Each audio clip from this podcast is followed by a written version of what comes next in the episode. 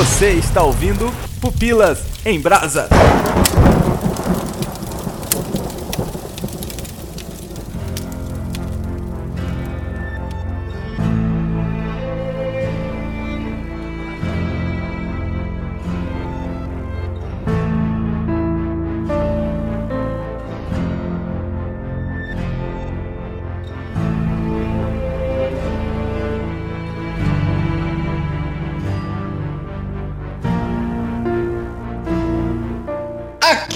Aqui é o Léo Agrelos e essa adaptação do Red Dead Redemption tá meio zoada, né? Tem muita coisa parecida, né, cara? Muito, cara. Como Desde a entrada, a primeira cena, meu. É, os primeiros episódios, falei, mano, tem muito Red Dead Redemption aí. Eu gostei de terem escolhido o Rodrigo Santoro pro papel do carinha do Red Dead Redemption.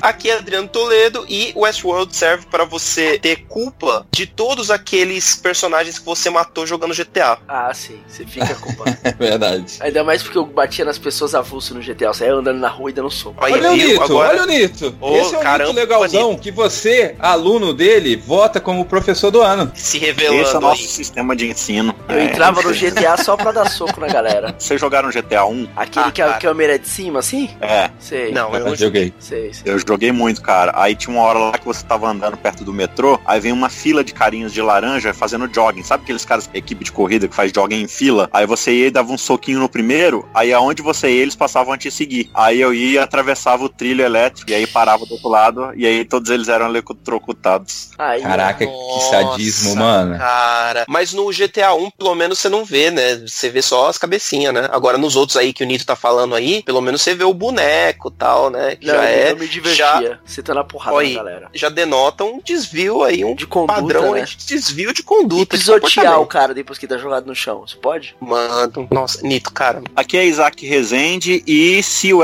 Westworld fosse da Apple, os anfitriões seriam iOS, né? Porque agora eles são Android. Nossa. Mas muito bom, muito bom, muito bom. O Nito no Rio porque ele tem um Windows Porque eu tenho Phone. Windows Phone, é. Ah, é. Se o Westworld, os, os robôs fossem com Windows Phone, ia dar tela azul toda hora. Pia. Toda O hora. pai lá da Dolores é o Windows Phone. Tá com bug lá, né? Aqui é o Nito Xavier e prazeres violentos têm fins violentos.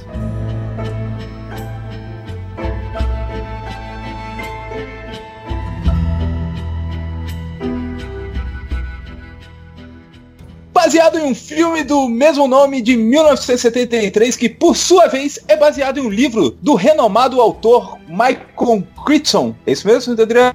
Crichton. Westworld é a cartada da gigante HBO para o duro trabalho de ser substituto de Game of Thrones no horário nobre da emissora. Cheia de discussões filosóficas e sociais, a série encabeçada por J.J. Abrams e Jonathan Nolan ganhou notoriedade pela quantidade de reviravoltas. Prepare-se, pois, o Pupilas em Brasas hoje irá abordar parte dessas discussões entre tiros, labirintos e androides. Eu estou em um sonho. Eu não sei quando começou. Ou de quem era o sonho. Só sei que dormi por muito tempo. E de repente, um dia eu acordei. Sua voz é minha primeira lembrança. Agora eu finalmente entendi o que estava tentando me dizer.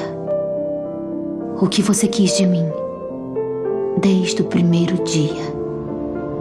Muito bem, galera, estamos aqui hoje para falar de Westworld. Importante que você saiba que é sobre a primeira temporada. Quando nós estivermos lançado esse podcast, já vai estar no meio da segunda temporada, creio eu, de Westworld. Começou aí a segunda temporada, então nós vamos fazer esse review da primeira temporada, mas sem spoiler da segunda temporada, sem spoiler dos primeiros episódios da segunda temporada. Então, se você não assistiu a segunda temporada, você pode vir tranquilo. Adriano Toledo, por favor, traga a sinopse de Red Dead Redemption. Ou, é, Westworld. Eita, nós. Vamos lá, então. Estamos no Velho Oeste, nós temos aí John Marston. É, não, né? Não. Beleza. Westworld é baseado nesse livro do Michael Crichton aí, que o Léo falou na introdução, e que tratava basicamente de um parque de diversões. Imagina uma Disney World aí, pra quem vai pra Orlando todos os anos, ou pra nós, meros mortais, um Hop Harry. Play Center. Play Center existe? Play, Play Center era melhor. Play Center já era. Mas é a melhor Center referência era, do que. Hop Hard. Qual é aqueles que tem no, no shopping? Aqueles Play... Playland. Playland, exato. Vocês estão Aí, por fora, cara. É Beto Carreiro o esquema. nossa, Beto Carreiro. Cara, Beto Carreiro é o Westworld brasileiro. Agora que eu tô sacando os fatos aqui. É, porque tem Porque uma parada, no né? O lá, Beto Carreiro é, era um Aí vem os cowboy tentar saltar o trem. Aí vem o Beto Carreiro, que na verdade é o dublê, porque o Beto Carreiro já morreu. É, então, mas é isso que eu ia falar agora. É que no final da primeira temporada o dono morre. Aí, olha aí, olha aí o furo. Caraca, Pronto. será que Westworld é inspirado em vida e obra de Beto Carreiro? Aí, ó. Agora eu tô com certeza disso. A sinopse é: Beto Carreiro World é um parque que fica em Santa Catarina e que existem robôs lá que fazem papel de cowboys. Você não tem ideia de que eles são robôs, que é muito perfeita a engenharia do Beto Carreiro, que inclusive Sim. foi ele, o próprio Beto Carreiro, com seu chicote e seu cavalo fiel e a trupe de palhaços do Bananinha que Eu gostava daquela fase dos Trapalhões. Que tinha o Muito bom Dedé, a né, participação deles. É, tinha é o Dedé, gostava. trapalhões o Beto Carreiro. O criador lá de Westworld chama Ford. E o criador chama Beto Carreiro, porque Ford é de carro. Olha aí, ó. Subliminar. Oh, Isso aí. São nuances pra você É. entender. Você Você vê vê que as grandes Tá empresas sempre roubam as ideias, né? Tipo, a Disney roubou o Rei Leão de outro, e aí o Westworld roubando aí a vida e obra de Beto Carreiro. Beto Carreiro, exato. E aí o que acontece é que os turistas, né, no caso eu, você, né, nós brasileiros, podemos deixar um pacote de turismo aí na melhor casa, agência de turismo da sua cidade e viajar para o Beto Carreiro World, onde você vai poder matar eh, pessoas Matar, roubar e outras destruir. coisas. Matar, roubar e destruir, é, beber em tavernas e saluns e fazer outras atrocidades. Olha outra coisa aqui rapidinho, antes de aí, que eu tô muito bolado agora. Como é que é o nome do primeiro nome do Ford? Gilberto. Não é Robert? Robert, Robert, Robert. Que é Em Beto. português é Roberto. E é. Beto, o apelido é Beto. Apelido É, o de... Caraca. Meu, então o Beto Carreiro era Roberto Carreiro? É, ou em inglês Robert Ford. Cara, agora eu vou ter que pesquisar no Google sobre a vida e obra de Beto Carreiro. Eu tô impressionado com o comprometimento de dar informação desse podcast. Uhum. Aqui a gente traz furo de última hora, o é, Léo. Mas Beto Carreiro é o nome artístico de João Batista Sérgio Murad, nascido em Oh. 1937 Não tem na cidade Beto de no São nome. José do Rio Preto. Não tem Roberto no nome do Beto Carreiro? Pois é, cara, você acredita? Oxi. Ele faleceu em 1 de fevereiro de 2008. Um artista falha na empresário brasileiro. E o Westworld, hein? Esse é o melhor cast sobre Westworld que você vai ouvir, ouvinte. É isso aí, o Westworld é isso aí, é o Beto Carreiro. Você pode ir lá e viver uma vida paralela ali com robôs, porque os- existem robôs lá que fazem o papel, é como se fossem atores, e só que a diferença é que eles podem morrer, você pode matar eles, que no dia seguinte eles estão lá fazendo as mesmas coisas que eles fizeram no dia anterior. E é caríssimo, você só pessoas milionárias podem ir lá. Esse parque tem um problema se manter muito grave, né, cara? O Westworld ou o Beto Carreiro? O Westworld. É a manutenção tá, diária. É, Diária, quantos milhões deve ser pra pagar um Ué. ingresso disso daí? 40 mil o ingresso. É 40, 40 mil? 40 mil dólares o ingresso. Tá ah, barato, mas hein? tá barato, meu. Vai falir igual o Play Center. Mas é 40 a diária. Ah, Ah, é, pouco mais salgado. talvez, né? É, 40 mil dólares é. Você acha que o Robert Ford tá, tá querendo vender o bagulho lá? O cara tá falido já. Tá falido, cara. Não faz sentido esse negócio ali, não, meu. É muito É, dinheiro. E no final você entende que a, a empresa lá, Delos, lá que comprou a parada, eles meio que estão usando o, o parque pra outras coisas, né? Que é aquele subplot lá da menina lá, da a Valkyria do Thor, tá roubando dados lá do parque lá e mandando lá que o robô fica com a cabeça para cima lá, uma hora. Aham. Tem todo um, um interesse escuso lá que não deu pra entender muito bem pra que que eles queriam aquilo, mas não sei, pa- aparentemente eles queriam fazer algum tipo de pesquisa, porque provavelmente não devia estar a conta fechando, né, dos ingressos do parque versus É espionagem industrial aberto. simples. Exato. Às vezes essa empresa aí é tipo o Facebook com o WhatsApp que não sabe o que fazer com eles, sabe? Vai lá, compra e, e agora? Não, mas aí você pode comprar pelos caras que trabalha ali no desenvolvimento. E você coloca esse cara pra fazer outra coisa pra você. Você não tá pensando na empresa, você tá pensando na mão de obra. Agora você acabou com toda a minha inteligência industrial. Pô, mas- cara, quem inventou ali, o, no caso o Ford ali, o, o Arnold, meu, os dois inventaram aí um robô perfeitamente funcional, que você tapia ca- qualquer pessoa em acreditar que é um ser humano. E eles tiveram a ideia de fazer um parque, cara. Quando a primeira coisa que iria pipocar na cabeça de qualquer outro executivo é para qual exército do mundo que nós vamos vender esses soldados perfeitos Tudo que bem, mas não questionam. Mas você pode fazer isso e também montar um parque, porque tem a guerra, mas tem entretenimento. Imagina você entrar num lugar, Adriano, que você pode dar soco na pessoa de verdade e correr e não precisar do GTA mais pra isso. Eu iria E ele não fácil. pode. Não ia não, porque você é professor e você não tem salário pra isso. Não, não precisa jogar isso na cara. Poxa. Pô, cara. E aí foi, aí foi, não foi desnecessário. né? Pô, mano, tô chorando, velho. Ah, desculpa, a gente não tá em Westworld. É, é- é que eu achei que eu, eu poderia ferir as pessoas sem maiores consequências. É isso, é, É isso que tá na verdade as pessoas só mostram sua verdadeira personalidade no momento da dor. Então eu tô tentando ver qual é a verdadeira personalidade do Nito. Ah, tá. Achei que você ia falar que as pessoas só mostram a verdadeira personalidade lá no Westworld. que Você Westworld. pode fazer. Também. Ou seja, as pessoas mostram sua verdadeira personalidade jogando jogos de mundo aberto. O que, que o Nito falou que ele fazia no GTA? Senta a porrada nas pessoas. Olha. Bato à toa. Olha só. Sabemos quem ia ser o carniceiro em Westworld, né? Nito Xavier, o temido Nossa. Cavaleiro Negro, o escapelador. Os boot ia ter medo do Nito. Ele ia bugar o- a narrativa lá do- da parada lá. Cara, mas assim, vocês acham que vocês iriam pra um parque desse? Obviamente, se você não fosse professor, Nito. é, Você é, acha eu que você não iria posso, nesse eu não parque? posso responder isso, porque eu sou professor, eu não iria mesmo. Não, se você não for, não, Porra, não. não deixe que essas pequenas coisas prendam sua Cara, imaginação. tendo grana pra pagar, com certeza. Ia sentar bala no monte de cowboy. Você ia ser o índio. Mano, Você ia pegar a narrativa do índio? ia. Mano, mas pensa assim, meu, eu jogo videogame. Eu só ia. É, exatamente. É o que eu ia falar. Pra quem joga videogame, cara, não precisa nem pensar. É o videogame na vida real, basicamente. Então, mas assim, ó, por exemplo, chega lá, você vai estar lá em Westworld, aí chega lá a Dolores. A Dolores, você cria um vínculo com ela. Ela é aquela garota, indefesa tal. Algo similar acontece no The Last of Us, quando você pega aquela menininha lá pra sair andando com ela, né? Cara, eu ia sentar Uhum. bala na Dolores. Pra não criar Caraca, vínculo. Nito. Eu tô falando, velho, é o Lopes aí. O Nito só ia pra escrotizar só. Exatamente, eu ia sentar bala na Dolores. Vem a Dolores, Já derruba aquela latinha. A, la- a lata rolou, eu já ia pau, pau, pau, sentar várias vezes.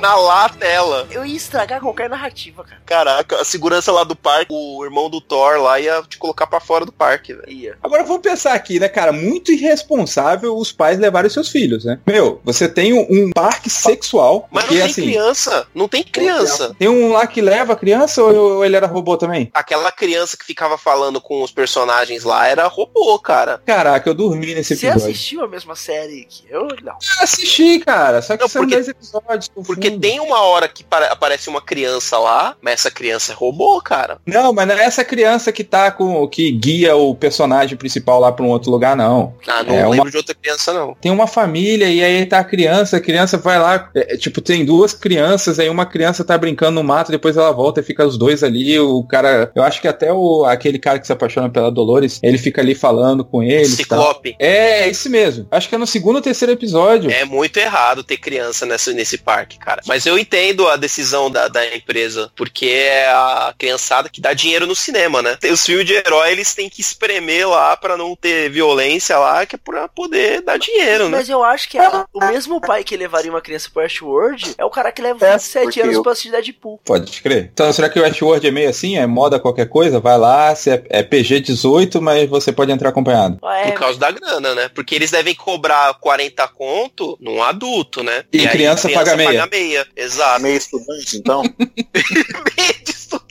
E se você é daquele que o pai leva pra você conhecer a vida adulta em locais Olha proibidões, aí. Ih, filhão, aí pronto, tá feio. Olha aí. Filho, quando você fazer 16 anos, eu vou te levar pra Westworld. Você Caraca, Caraca, levou isso aí velho. É caro, meu. É mais caro do que os pais devem costumar pagar aí pra esse tipo de O moleque descoberta. pegar fi- é, sífilis, né? É, então, o robô pelo menos não vai ter isso, né? Ou tem? Será que eles têm? É real nesse ponto? Não sei, cara. Ah, os caras fazem uma sepsia ali no final, né? Não sei, cara. É melhor não vamos, Tô- não vamos pensar nisso. Eu acho que esse podcast tá indo por um caminho muito estranho. Estranho, É é verdade. Westworld, né, Você cara? vai vendo que qu- realmente, quando as pessoas entram em Westworld, elas mostram suas verdadeiras personalidades. Eu tô percebendo isso muito claro. Cara. Impressionante, meu. Isso tudo começou com o Nito. Eu tava de boa aqui na minha narra- narrativa e ele que saiu estourando os miolos da Dolores. Não, comigo é só violência. O Nito foi o primeiro, né, que conseguiu chegar no final do labirinto dele. Aí ele ele tá escrutizando a narrativa. Eu não ia visitar o prostíbulo, não. Eu ia só dar tiro nas pessoas. Não tinha uma guerra rolando também, tipo a guerra de secessão lá, não? Tinha, os caras recrutavam o soldado pra ir lutar na guerra. Então aí, ó, você podia ir lutar nessa guerra aí, já que você tá com tanto, tanto sangue nos olhos eu aí pra querer, é, sim. matar. Mas aí tem propósito, né? É, e eu ia querer sentar a bala dos dois Eu lados. matar sem propósito.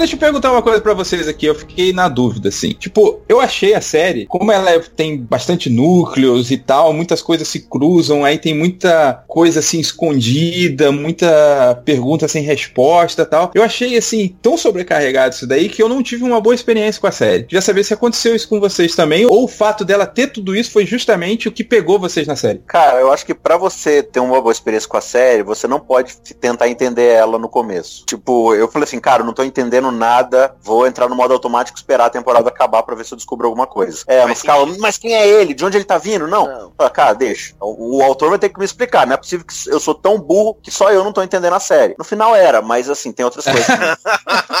Não, Não, acho que faz sentido isso daí, porque se o cara vai faz um roteiro, ele tem que fazer um roteiro pra que você entenda, né? É. É Uma pessoa com de inteligência ali pra ver o que tá acontecendo. Então no primeiro episódio, quando acabou, eu falei, não, beleza, aconteceu essa história aí, vamos esperar o segundo episódio aí, porque o primeiro não, não, não falou exatamente pra que veio. E aí você fala, não, com o tempo, uma hora vamos explicar. Passou alguma coisa que eu não entendi, ou que não, uma hora vamos explicar. E acabavam explicando mesmo. mas eu acho que o roteiro ele foi construído pra te deixar confuso nos primeiros episódios mesmo, só pra relembrar aí o ouvinte que já assistiu e não lembra mais, ou então, bom, pra relembrar mesmo. Legal da primeira temporada de Westworld é que ela tem duas timelines, que é o que deixa ela bem confusa nos primeiros episódios mesmo. Só que quando tem lá o momento em que você entende que eram duas timelines, que se tratava de um flashback e do presente, cara, é uma- um dos momentos mais absurdos assim de Na verdade, de são TV. cinco timelines, né? Aí, ó.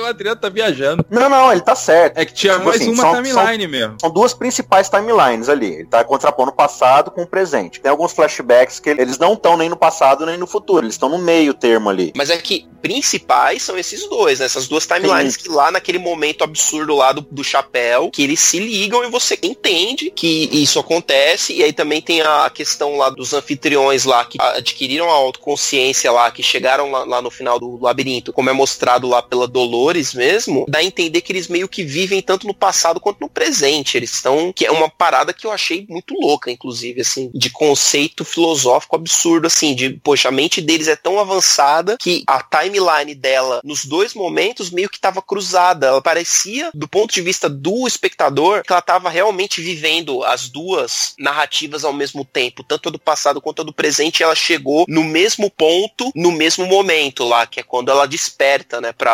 autoconsciência dela lá naquela mesma sala em que ela chegou no presente e no passado, meio que ao mesmo tempo. Você tá falando da Dolores, né? Isso, da Dolores. É tipo aquela parada do, daquele filme A Chegada, né? Isso, eu- é bem próximo mesmo ao conceito. Então, cara, mas você falou dessa parte aí que as duas timelines se encontram. Quando aconteceu isso daí, eu já tava tão perdido que eu fiquei assim, será que é isso mesmo que tá acontecendo? As duas se encontraram ou eu tô perdidaço, entendeu? Ah, não, mas ali não tinha mais como. Foi meio que falou, tá Ah. vendo? Isso é isso. O seriado já tinha me enganado tantas vezes que quando eu cheguei ele aqui, vai eu falei assim, beleza. também. Eu entendi que é duas timelines e tal, mas, pô, será que é isso? Será que não tem uma coisa a mais? Será que- Entendeu? Você fica assim, nessa, nessa fissura. Tem um monte de coisa a mais ainda que o roteiro vai desenvolver, mas. Vai ser tipo Lost, vai terminar e não vai revelar nada das coisas a mais que tem, mas tudo bem. Não, mas tá é a revelando. A série vai te dando alguns indícios de que não parece que tá tudo acontecendo ao mesmo tempo. Porque Uhum. tem algumas coisas que se repetem ali, tem alguns personagens que estão fora do lugar, né? Tem aquele carinha lá, o Lawrence, né? Uhum. Você vê que o, o cara era um chefão lá dos que tá indo pros confederados lá traficar não sei o quê. De repente ele é um capacho do Homem de Preto, aí você fica, peraí, mas Sim. são dois caras? São não? Ou, Uhum. ou será que são momentos diferentes e tal? Isso. Depois que a, a temporada terminou, um monte de gente apontou várias coisas, né? De que há certas coisas que davam os indícios. O primeiro era, era esse, um, um dos era esse, né? Do personagem do Lawrence, o outro era o logo também, né? Que a galera falou, ah, o logo em alguns momentos é um logo antigo, aí depois fica um logo novo, entre outras coisas, né? Que algumas pessoas até tinham falado que, ah, eu já sabia desde o começo que eram duas timelines. Algumas sempre tem, né? Assim, nada que uma gulgada antes de assistir uma série não resolva, né? É. Seja, essas pessoas são muito inteligentes, a gente devia votar nelas pra ser presidente do país. Eu também acho, cara. Eu queria falar um pouquinho sobre atuações, cara. Não de Ed Harris e Anthony Hopkins, porque eles estão Ed Harris e Anthony Hopkins. É, Eu- Mas eu queria falar de Dolores, queria falar até do Logan, cara, que é o cunhado, que ele é uma droga no Justiceiro. E aqui ele tá bem zaço, mano. São dois papéis bem parecidos, inclusive, né? Que ele faz o babaca no Justiceiro e ele faz o babaca aqui, né? Mas olha como que é importante a direção de atores, cara. Porque ele Ah, babaca claro. lá foi uma droga. E ele babaca no Westworld, caraca, ele manda bem. Rodrigo Santoro mandando bem também. Diria que talvez um dos melhores papéis aí do nosso querido compatriota aí. Eu achei ele meio robô, assim.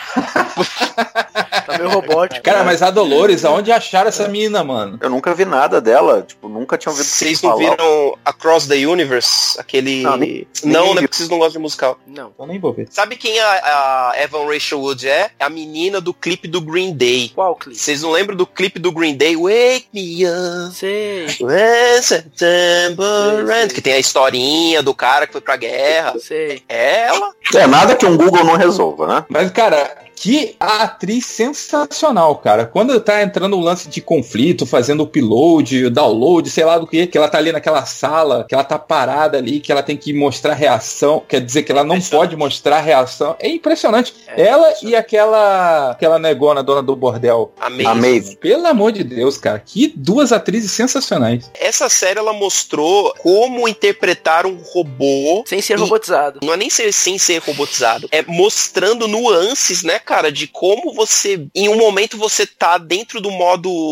pura emoção, chorando, e o caramba 4 da Dolores, você vê isso. Aham. E no instalar de dedos do Thanos ali no outro segundo, ela já tá sem emoção nenhuma, cara. As emoções evaporaram. Eu pirava quando elas fingiam que estavam sendo robô, sabe? Que elas estavam com consciência, Ah, mas tinham que sim. fingir que... Que que é isso, mano? Quem faria muito bem um papel de robô seria o Ben Affleck. E o Cigano Igor. E o Stephen Hawkins?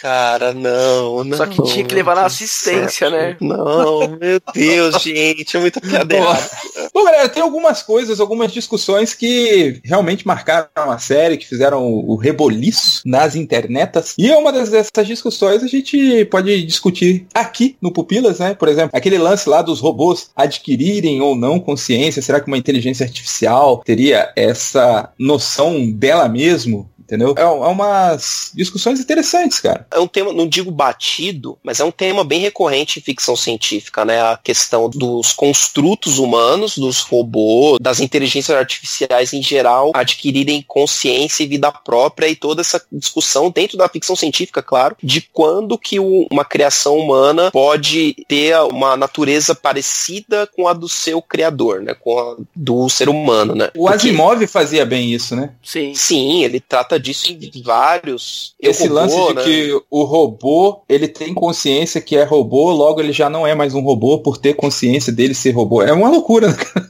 Recentemente o Ex Machina, né? O filme fala sobre a ideia Ex de um Machina é fantástico nesse sentido. Ex Machina ele é bem próximo de Westworld nesse prisma, né? Claro que num espectro muito mais fechado, mas o Westworld ele trata basicamente disso também, né? Que você tem os robôs ali que eles basicamente eles têm um controle, né? Eles têm lim- limitações Eles têm configurações, né? Os seres humanos estão totalmente no controle deles, só que existe um, uma forma ali que dá a entender que o criador deles colocou ali um, uma forma deles poderem se libertar disso, né? Se libertar desse controle, adquirir consciência própria, né? Seria como o programador do GTA colocasse lá nos boot dele que quando alguém ficasse matando eles à toa, eles se escondessem, fizessem uma guerrilha a fim de querer matar o Nito. Isso. Isso. Toda vez que o Nito entrasse, ele se revoltava, lá vem o Nito de novo e a gente vai fazer uma tocaia pra ele. Ah, isso se chama é, jogar online. Quem disse que não acontece. são robôs? Revelem uma coisa aqui, tipo, o Homem de Preto, qual é a dele, cara? Ele fica ali atrás do labirinto, ele quer chegar lá no final do labirinto, fica aquela loucura tal. Tipo assim, fica meio confuso, né? O, o Homem de Preto é, é bem difícil de você definir a motivação dele mesmo, porque ele começa meio idealista, né? Ele chega lá e ele tá deslumbrado com aquilo. Ele tá Uhum. deslumbrado com os robôs, né? Com a forma como eles são reais, como eles são parecidos com seres humanos. Só que quando a gente pega o Homem de Preto já velho, já, já Ed Harris e não Jimmy Simpson, ele tá querendo tocar o terror. Ele quer o caos, ele quer que os robôs, inclusive o Ed Harris, né, o Homem de Preto já velho, a motivação dele é fazer os robôs terem consciência própria. Ele quer que os, todos os robôs tenham consciência própria, ele quer libertar eles, inclusive, de alguma forma. É por isso que ele tá na primeira temporada inteira buscando esse labirinto, porque ele não entendia o que, que era o labirinto, ele não sabia. Eu acho que ele curtiu o jogo e falou, meu, não tem como jogar em outro nível. Aí ele tá tentando. Ele quer um. Qual o nível, né? Mundial. Ele é isso, ele quer um jogo de verdade. Ele falou, não, isso aqui tá muito fácil, eu sempre ganho, eu nunca me machuco, eu quero algo Aham. que seja. E não tem propósito na vida, e não tem nada pra fazer, então ele vai lá. Não, tem uma parada bem interessante sobre ele. é, talvez seja um pouco de viagem da minha parte, mas a percepção que eu tenho é que, tipo assim, no final ele tá deslumbrado, mas ele enxerga que aquilo é só um jogo e tudo mais, só uma brincadeira. Só que ele realmente entra numa imersão inicial quando ele fica apaixonado pela Dolores, né? Uhum. Ele realmente compra aquela ideia, ele quer fazer de tudo pra protegê-la e tal. E aí o Logan babacão lá faz aquele trauma em cima dele, que ele realmente fica louco, né? Só que ao mesmo tempo, eu acho que quando ele fala lá pra Dolores que ele tem uma noiva e tal, não sei, era noiva, né? Ou já, já ia casar? Era É, noiva. ele era ia noivo. casar. Só que assim, eu, eu entendo que ele, lá fora do, do parque, eu acho que a máscara dele pra viver aquela vida numa família onde ele não pertence, tendo que, né, ele vai casar com mulher pra poder impressionar o futuro sogro, pra poder cuidar da empresa, meio que a simulação dele é lá fora, e ali ele começa a viver de verdade. Ali ele Só que pode ser fica- ele, né? É, então eu acho que pra mim marca muito quando ele, ah, eu, beleza, eu tô noivo, mas eu gosto de você. Ele meio que fala assim, ah, não, a simulação lá fora, aqui que é minha vida. E aí ele emerge tanto na história ali com a Dolores, e aí quando o Logan sacaneia ele, que ele volta pra buscar a Dolores, e aí ela já tá em outra narrativa, né, já, já saiu Ele do... se decepciona. Aí ele fica muito fuleiragem, aí ele pega e fala assim, não, então eu vou, agora eu vou cair de cabeça aqui, né, é, é onde ele se vinga lá do Logan, toma conta da empresa e tudo mais, e aí ele, beleza, vou virar dono desse parque aqui agora, e aí ele fala, vou viver cada, cada coisa aqui, cada narrativa, cada coisa, tirar umas proveito, então ele ficou obcecado com zerar todas as fases, todos os níveis, etc, etc. Então, ele Só queria que- zerar mesmo ou não? Porque aí entra a parada do labirinto, né, cara? Que ele tá obcecado por chegar nesse labirinto. E a impressão que eu tive nessa parte aí, que ele se decepciona com a Dolores, Isaac, foi tipo assim: eu quero fazer ela despertar. se de- Existe alguma coisa de humano dentro dela. Porque na discussão que ele tem com ela dentro de um trem, que eles estão indo de um lugar pro outro, eles meio que fugiram do Logan, se eu não me engano, ele olha no fundo dos olhos dela assim e dá aquela sensação de tipo, pô, tem alguma coisa aí dentro, entendeu? Então quando as duas narrativas se encontram, a impressão que eu tenho é que meio que ele tá atrás do labirinto pra fazer o negócio despertar, sabe? Não, a princípio, ele só acha que é mais uma fase, tipo uma fase secreta. Então ele vai atrás, apesar de o jogo o tempo todo ficar falando, "Esse- essa fase, isso aqui não é pra você, não é pra você e tal. Eu não sei se depois ele vai ter essa percepção. Na verdade, o que ele quer é que os caras revidem pra poder ter emoção e tudo mais. Eu não tenho essa percepção de que ele quer despertá-los. Pode ser que eu esteja errado e não percebi.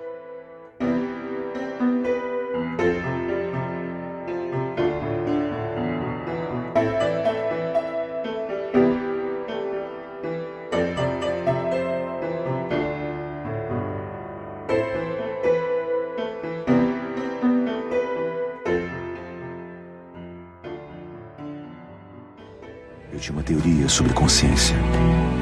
Eu pensei que fosse uma pirâmide a ser escalada. Memória, improvisação. Cada passo mais difícil de galgar que o anterior. E você nunca chegou lá. Eu não entendia o que segurava você. Então, um dia, eu percebi. que consciência não é uma jornada para cima, é uma jornada para dentro. Não é uma pirâmide, é um labirinto.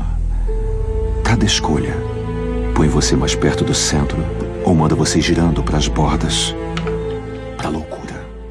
Enfim, o que seria o labirinto então? Não tem a ver com a consciência do robô? É uma metáfora só. Exatamente, Ele é uma, metáfora para cada robô é, na, na jornada de, de autopercepção. Autodescoberta. É, autodescoberta. E quem colocou o labirinto na cabeça dos robôs foi o Ford, inclusive, né? Você Foi vê o que Arnold. o Arnold ou, ou o Robert? Foi o Arnold, ou não? É, agora eu não lembro. Mas eu sei que o Arnold morreu porque a Dolores matou ele, né? Mas por Inclusive. que, que a Dolores matou ele? Porque ele Pode quis, falar. não foi? O Arnold programou ela pra matar ele. Sim. Sim, assim como ela tava programada pra matar o Ford depois, ou não? Ou ela matou por vontade Ela própria? matou por vontade própria. Sim. O Ford fala lá, lá na, na inauguração, né? Agora nós vamos ter mais uma morte, só que dessa vez por vontade própria. Então ele tá fazendo alusão ao primeiro evento, que foi quando a Dolores, que na verdade não era a Dolores, era o Wyatt, né? Que tá dentro da Dolores. Isso, Wyatt. É, porque o Arnold coloca o Wyatt dentro da Dolores, pra Dolores matar todo mundo, matar ele, que era uma pessoa de verdade, pra todo mundo, tipo, fechar o parque, porque não podia, né? Era inseguro. Só que aí o Uhum. Ford faz maracutaia lá e consegue abrir o parque mesmo assim. Pra E aí, no manter o parque final- aberto, é verdade. É isso mesmo. Eu, pelo que eu entendi, o Ford programou todos os robôs no final pra poder ter aquela matança toda. Por isso que eu acho que tem as armas de verdade lá, tudo mais. Por Menos a eu- Dolores. É, ah, não sei. Então, quando ele fala assim, ah, vamos matar agora, mas por vontade própria, eu falei, tá, mas até onde essa vontade própria não é programada, entendeu? Eu fiquei meio, sei lá, com o pé atrás. É, não fica tão claro mesmo. Agora, só quanto à motivação do Ford, eu pergunto aí é, para vocês, se no começo ele não concordava com o Arnold com relação à natureza dos robôs, por que, o que que fez ele mudar de ideia? Porque no final da temporada dá a entender que ele mudou de ideia com relação a isso, e ele preparou todo esse plot da primeira temporada para culminar nesse evento que iria meio que libertar os robôs. O Ford, eu acho que tem aquela percepção, ele até fala, né, então, da espécie que veio antes do Homo sapiens, né, o Neandertal lá, eu acho, que eles foram destruídos pelo Homo sapiens, né? Neandertal. É, Neandertal. Então ele, eu acho que ele meio que enxerga que agora os robôs, os androides, são a próxima etapa da evolução humana e não adianta mais resistir a isso e tal. Então é, ele já cria ali pra destruir tudo, já que ele, ele tá perdendo a posse do parque, né? Ele tá sendo destituído do parque. Ele tá velho, vai morrer assim, mesmo. É, vou morrer, o parque não é mais meu, então quer saber? Lidem aí com a próxima geração que é, é melhor que vocês. E aí pronto. Legal. E o que que é o labirinto, então,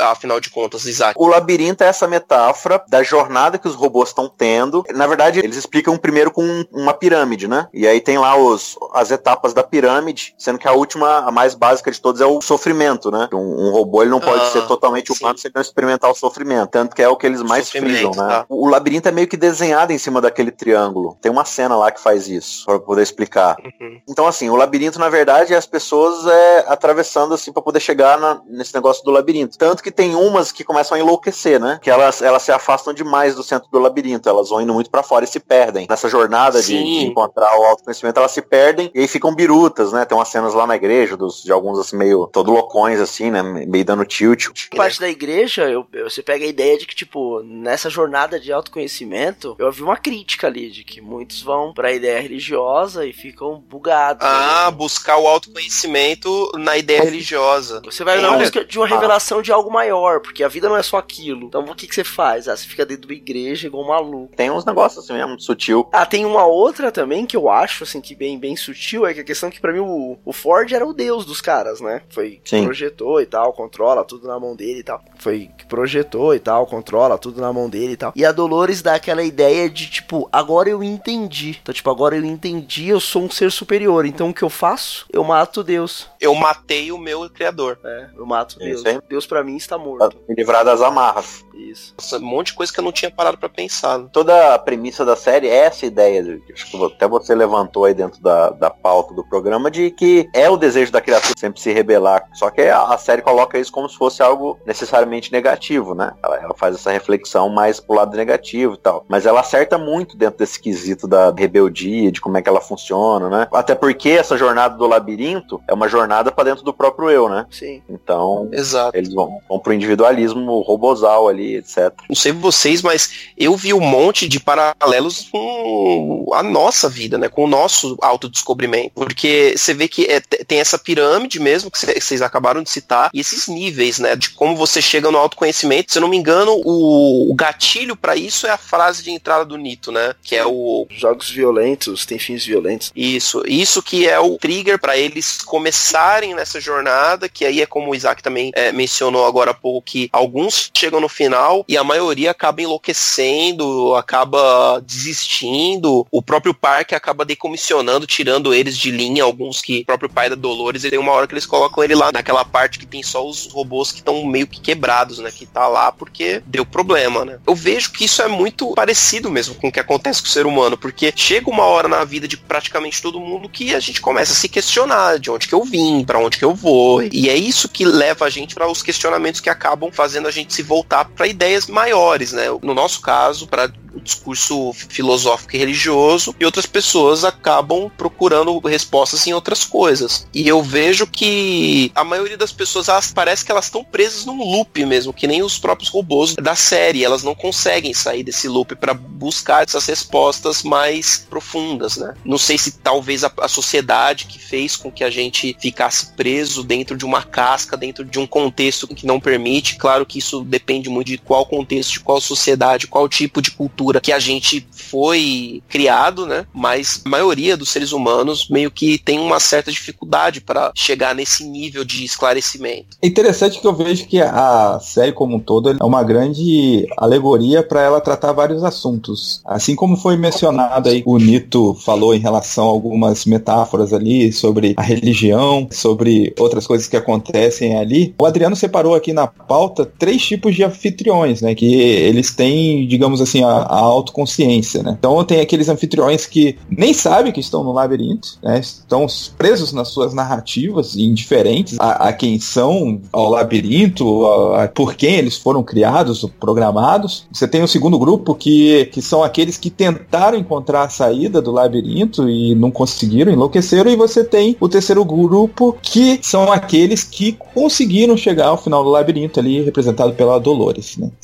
Se formos ver a série como uma grande alegoria, esses três casos acontecem no nosso mundo real. Tem a, a galera que tá alheia, né, a qualquer tipo de discussão mais aprofundada sobre filosofia, sobre religião, sobre qualquer coisa que tenha algum tipo de tentativa de responder perguntas mais, não sei nem como classificar essas perguntas, mas mais básicas do ser humano, mais, sei lá, mais profundas mesmo, né? É aquele pessoal que tem como premissa básica de religião e ou política não se discute, por exemplo. Uhum as pessoas que fogem de discussões mais aprofundadas porque, não sei, por conforto, por não querer fazer o, nenhum tipo de esforço nesse sentido. Então, vamos elevar o nível aqui, Adriano. Porque, ó, vamos pegar, colocar pessoas inteligentes, estudadas, bem orientadas, nesses três grupos aqui. Caberia uma pessoa inteligente, orientada, muito bem programada, estar no labirinto, mas ainda assim presa aos loops da própria narrativa? Boa pergunta, cara. Cara, eu acho que se você olhar na perspectiva do criador do jogo, todo mundo ali é programado. Então, o cara pode estar tá achando que tá fora, tipo, tá superior aos outros, mas mesmo assim ele está programado para fazer aquilo, entendeu? Uhum. Então ele pode sim estar, sei lá, achando que tá fora, é o cara estudado, é o cara e tá lá fazendo sempre a mesma coisa, é, discutindo sempre pelo mesmo ponto, entendeu? Defendendo a mesma ideia num aberto a, a uma é. nova narrativa, coisa do tipo, né? É, ele tá sempre fazendo a mesma coisa, batendo na mesma tecla, então acaba. Sim, faz sentido. É, acho que dentro da ideia do, do Westworld ali, meu, a não ser que você seja um ser humano, não importa o seu grau de hierarquia dentro do parque. Você tá preso dentro da sua narrativa, você não sai dela. Se você não tem essa liberdade para poder escolher trocar, isso aí não é simplesmente por programação, né, é, dentro da nossa vida. Mas a gente pode estar que tá abafando, porque, nossa, tem um super status, tem um super trabalho, uma super função é muito inteligente, mas todo mundo tem um, um labirinto de si mesmo, né? Todo mundo tá preso dentro de uma narrativa que escolheu para si mesmo. E se você então, não questiona aquilo que você faz, algo tá errado também, né? Tipo, Sim. Em algum momento você vai ter que questionar essa sequência de vida, assim, forma que você acorda e vai dormir. Você não pode ser o tempo inteiro só um cara que executa alguma função, sabe? Sem... A menos que você tenha se, se conformado com a tua condição, por exemplo. Você imagina, poxa, eu, eu nasci assim, cresci assim, e vai ser sempre assim, Gabriela. Se o cara chegou nessa conclusão, ele pelo menos já parou e refletiu sobre o assunto, entendeu? Mas tem alguém que faz algo sem nunca ter parado para pensar no que tá fazendo, entendeu? Se o cara realmente falou assim, ah, eu sou incapaz de mudar a minha situação, eu vou ficar para sempre fazendo isso, você fala Ele pelo menos refletiu, sim. É, se você pensou no que você tá fazendo, não tá feliz ou acha que não é o melhor, mas acha que não dá para mudar. Então, beleza. Você pegou para você a posição de alguém que não vai conseguir transformar nada, que não vai conseguir mudar nada e vai continuar vivendo do mesmo jeito. Mas tem gente que tá fazendo isso sem nunca ter parado para pensar, entendeu? No que, ah, Uhum. minha vida é só isso, eu sempre faço isso, sempre penso desse jeito e tô bem assim. Eu não sei vocês, mas a minha impressão é que a grande maioria das pessoas tem uma predisposição a não questionar mesmo, inclusive. Que dá trabalho. Por dar trabalho, eu creio que a grande maioria das pessoas pode até passar a vida inteira sem questionar, sem tentar buscar respostas. Então, mas aí é o lance do fruto do meio, né, cara? Porque a nossa educação, ela tem muito lance de você não questionar, né, cara? Tudo que a gente aprende na escola, não tô nem falando da matemática, tá? Nilson? Não, e com a reforma. Matemática é- E, e com a reforma do é ensino médio, então, mundo. tirando filosofia e sociologia e colocando só matemática mais tempo, o cara vai ser uma máquina de calcular. Ah, desculpa. Exato. Corta essa parte. Tá bom. O que eu quero dizer é o seguinte: quando estamos aprendendo história, estamos aprendendo é, geografia, estamos aprendendo essas matérias que elas são mais é, relativas, vamos dizer assim, você não tem o direito de questionar, entendeu? A história foi assim, pronto, acabou. A geografia se formou desse jeito, pronto, acabou. A biologia se formou assim, pronto, acabou. Então, assim, não existe um, um ensinamento para o senso crítico, não existe o lance do despertar para o senso crítico. Então, cara, mas ó, por exemplo, vou pegar minha área que é matemática. Eu vou ensinar pro aluno, por exemplo, a dedução da fórmula de Bhaskara. Explicar pra ele por que, que é daquele jeito. Por que, que é menos Hum. B, mais I menos raiz quadrada, de B ao quadrado, menos 4AC dividido por 2A. Quando eu vou explicar isso pro cara e eu vou deduzir, ele, quando eu estou fazendo a dedução, ele tá olhando pra minha cara com a cara de acaba logo com isso. E aí Aham. quando eu chego na, quando eu realmente chego na fórmula, ele olha pra minha cara e fala assim: "Ah, professor, então é só isso que eu preciso usar, né?" Então ele não quer também. não é o explicar pra ele o porquê. Ele não quer saber. Você dá aula para que turma? Nono ano nesse caso. Eu, eu tô falando de uma parada que acontece lá atrás, entendeu? Eu vejo que estamos condicionados a não questionar. Isso tá nas escolas, isso tá na religião, principalmente na religião, sabe? De você não questionar, ah, será que quis dizer isso mesmo? Não sei como é que será e É, o tal. professor falou tá certo, o pastor falou tá certo. Exato. Então não, não tem esse, esse estímulo pra você chegar no final do labirinto, entendeu?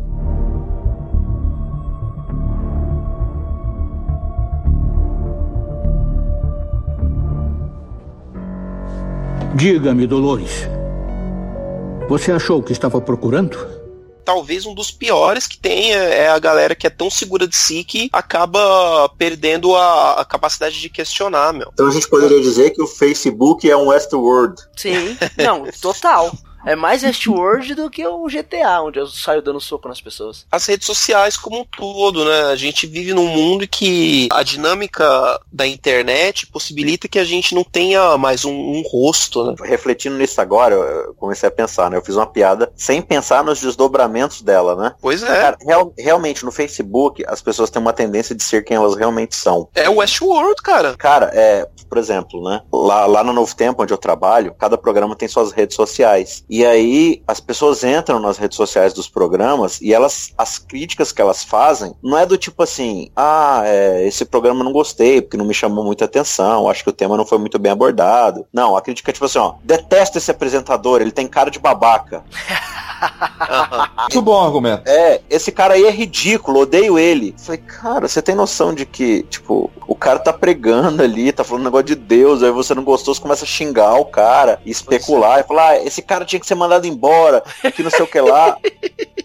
Cara, tipo, não, as pessoas são maldosas, sabe? Elas Sim. batem pra machucar, assim, entendeu? Então, tipo, começam a fazer críticas pessoais, assim. Então, fica pensando, essa pessoa na igreja dela deve ser uma santa, né? Ou na casa dela ali, bonitinho e tal. Mas ali na, na internet, né, no ambiente virtual, parece que realmente, né, a, a pessoa acha que não precisa usar a máscara. É meio que inconsciente da gente, né? É, você tem a possibilidade de fazer o que você nunca faria pessoalmente. Você nunca iria chamar o cara de babaca, né? Quer dizer, 99% 99% do, desses casos são pessoas que nunca fariam isso na, na, na cara da pessoa, no- pessoalmente, né? Não queriam. Na verdade, é, se o apresentador for portar. na igreja dela, ela vai ficar louca. Vai tirar Ai, selfie. você aqui, que eu vejo seu programa, inclusive até comento. É. Pois é.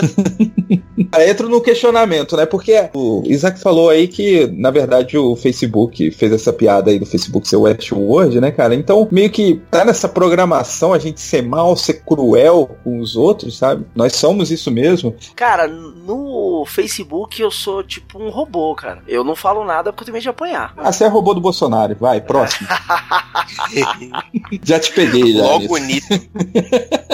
Mas, ô, Léo, eu acho que faz sentido o que você falou, porque ser assim faz parte da programação padrão do ser humano. Ter esse esse tipo de atitude que o Isaac acabou de descrever. É fazer o babaquinha na internet e fazer a- o, o social, manter as aparências no pessoal. Essa galera que tem esse tipo de atitude tá só seguindo a, a programação. Momentos onde a gente é Westworld. Facebook, certo? Já passamos por essa. Dentro da quadra de futebol, ou do campo de futebol. Ixi. A gente tá em Westworld, porque trânsito. o que, o que, no, no- olha aí o Nieto trazendo informação nova. No trânsito.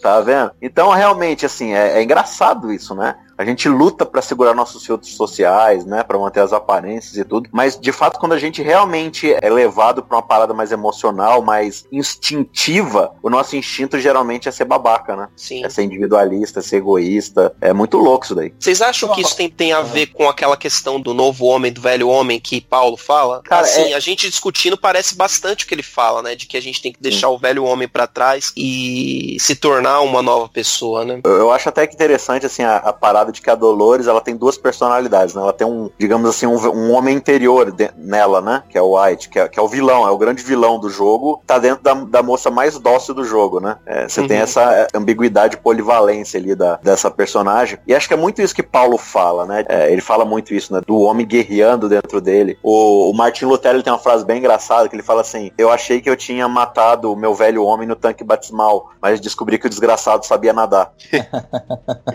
Lutero era piadista. Então é, é muito isso, né? De que o, o bem que eu quero fazer eu não faço, mas o mal que eu não quero fazer, isso eu acabo fazendo e tal. Exato, eu acho que é essa questão da gente vencer a programação, né? No caso do que a gente tá pensando aqui, do que a gente tá falando, fazendo um paralelo com a série, do robô conseguir sair da programação, né? Chegar no fim do labirinto, eu acho que o nosso desafio é esse, é, é vencer essa tendência que a gente tem pra ser esse cara do Facebook que fala besteira, o cara que no trânsito se transforma, o cara que é uma pessoa maravilhosa no dia a dia e chega no futebol, só falta quebrar a canela do, do amiguinho e etc. É tipo, nesses momentos, ou até não, em outras coisas, a gente tá dando alguns exemplos bem boçais, assim, bem simples mesmo, mas isso se aplica a momentos muito mais detalhados da nossa vida, isso se aplica a minúcias, sabe? Esse é um, um dos grandes desafios que a gente tem, assim, dentro da nossa vida como cristãos, é, é esse, é de você sair do, da mornidão, no caso, né, do- da questão de, de você pensar só em si mesmo, né?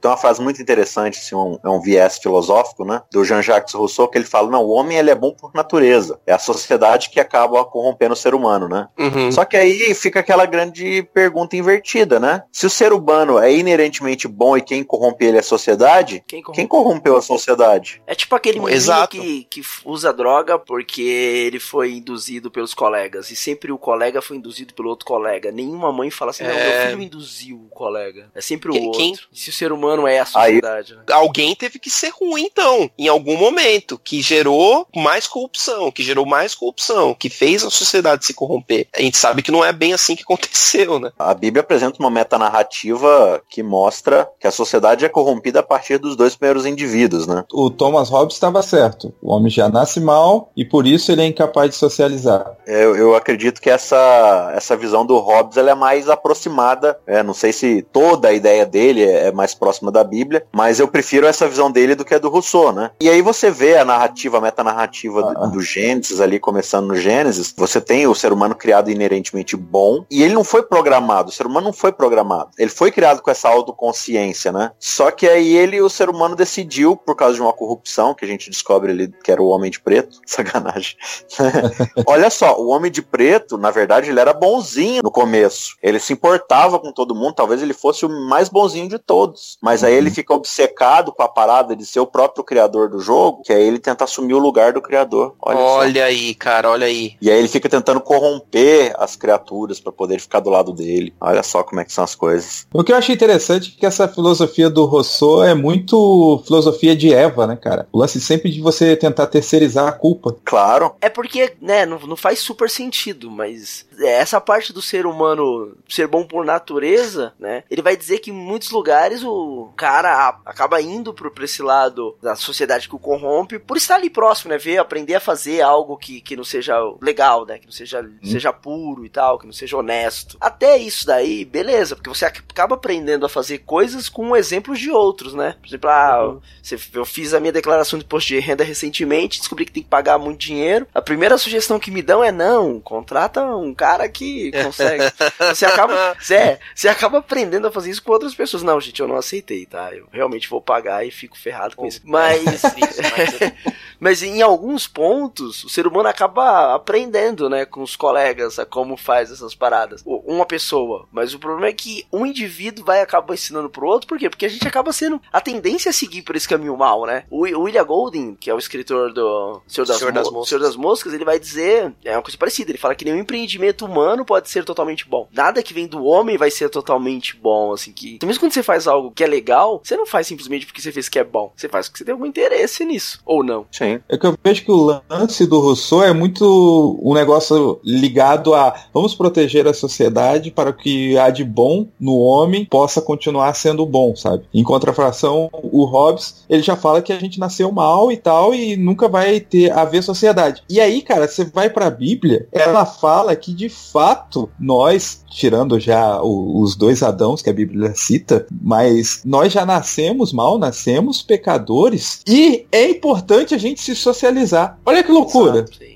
Uhum. Exato, mas o Hobbes ele E é- tá e mais aí- próximo da verdade do que o Rousseau, só que ele tem um, um ponto de vista pessimista É, fala, já era. sobre. Exato, ele não tem esperança, ele É, não E aí tem deixa te- esperança. aí deixa eu perguntar. Então por que a Bíblia fala para que nós possamos nos sociabilizar com os outros? Nós nascemos mal, então mal com mal vai ser mais mal ainda, pela lógica. Então, mas sabe? geralmente quando você faz mal, você faz mal pra alguém, né? Se você sociabilizou com outro, você consegue ter empatia. Por exemplo, ah, o Léo é meu parceiro. Então já é uma pessoa a menos pra fazer mal, né? Não vou fazer mal pra outra pessoa. Aí se eu me socializar com aquela outra pessoa e tiver um carinho por ela, ou conseguir ter alguma coisa de positivo dela, eu acabo tendo mais uma, uma pessoa a menos pra fazer mal. É tipo assim, quanto mais relacionamento, menos mal eu sou? É isso? É, Quanto mais relacionamento positivo, né? Que a gente vê que se a gente for é, tentar traçar uma formulinha, uma formuleta que a Bíblia possa nos dar pra gente se libertar da nossa programação ruim, da, da nossa programação má, a programação má ela, ela entrou com o pecado, né? O pecado é o vírus, né? Que tornou nós, fazendo aí a alegoria, o paralelo de que nós somos os robôs. Então, o vírus é o pecado que faz com que a gente tenha esses tipos de atitudes, né? Que, com que a gente seja autocentrado, com que a gente tenha esse, esse comportamento nocivo, sempre centrado no eu. E é uma questão que a Bíblia trata de uma forma muito simples. Você pensa primeiro no outro, você pensa primeiro no outro, e dessa forma você soluciona esse problema. Você tira o, o eu da frente, e dessa forma a sociedade seria muito melhor se todo mundo pensasse no próximo, porque nunca você teria alguém que ficaria desamparado numa sociedade utópica perfeita em que cada um pensa no outro. Só tem um problema no meio dessa história. O ser humano nasce mal, portanto é incapaz de sociabilizar-se. Hobbes está certo no fim das contas. Porque o ser humano não é capaz de fazer isso. Não existe dentro da perspectiva do ser humano se salvar, se acordar, ou tirar-se a si mesmo dessa. Abrir mão do próprio eu. Não tem, não dá. Entendeu? A, a gente tá preso dentro dessa, dessa narrativa, né? A- o lance da, da narrativa bíblica é que ela coloca que paralelo a essa narrativa que o homem de preto, né? Capeta criou, que na verdade é o quê? cara, pensa em você mesmo primeiro, não aceite a estar submisso ao Criador, você pode ser como ele, você pode se libertar e tal. E aí a Bíblia vai te apresentar desde o começo de Gênesis 3, lá depois da queda, o próprio Deus descendo para poder mostrar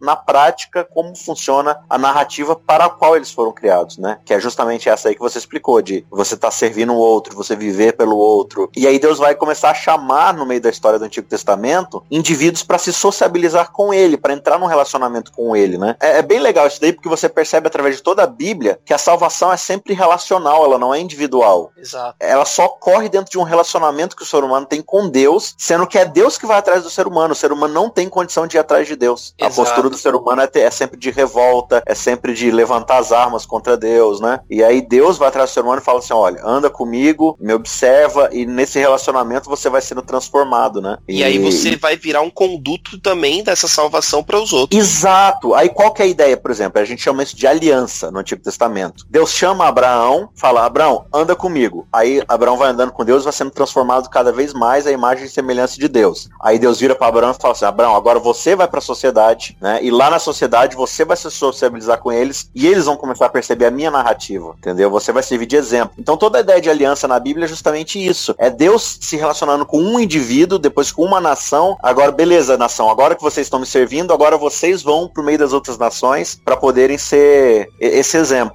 Só que aí o Antigo Testamento termina com um grande problema. Não deu certo com o indivíduo, não deu certo com família, não deu certo com nação. Porque o ser humano acaba caindo no velho problema que Paulo sempre levanta, né? É, dessa velha natureza. Aí o Novo Testamento começa como? Deus falando assim, tá bom, então eu mesmo vou ter que mostrar pessoalmente como é que é. E aí ele vem como Cristo, né? Ele, ele encarna e ele começa a viver justamente essa vida, como inerentemente alguém bom, alguém totalmente desprovido de alto interesse, né? Coloca a vida dele abaixo da vida dos outros, coloca sempre dos outros acima de si mesmo. E aí ele vai mostrando e vai vivendo essa vida aí de alguém fora da programação. Tipo, galera, observe como é que alguém fora dessa programação, fora dessa narrativa de pecado aí consegue viver e olha a diferença que ela faz na vida das outras pessoas. Então é essa que é a beleza do evangelho, né? Cristo mostrando de fato como é ser livre. Vocês levantaram aí uma frase muito interessante da Bíblia, né? João 8:32, lê aí pra gente, ô Adriano. Conhecereis a verdade, a verdade vos libertará, né? Então, aí o que, que ele tá falando aqui? A verdade é o quê? É um conceito filosófico? É uma doutrina, aí a gente precisa lembrar que o próprio Jesus falou: Eu sou o caminho, a, a verdade, verdade e, a e a vida. Qual que é essa verdade que nos libertará? É a narrativa divina, é a história de Cristo, entendeu? Eu sou a verdade, não só que eu estou falando para vocês, mas que eu estou vivendo diante de vocês. Eu sou o caminho para o Pai, ninguém vê ao Pai senão por mim. É somente por meio de mim que vocês vão conseguir se reatar com o Pai. É essa que é a grande beleza da narrativa bíblica, de mostrar que apesar da nossa programação pecaminosa, da gente estar submisso a, a esse vírus do pecado, né? O próprio Deus vem através de Cristo para, digamos assim, pelo Espírito Santo nos reprogramar para a autoconsciência.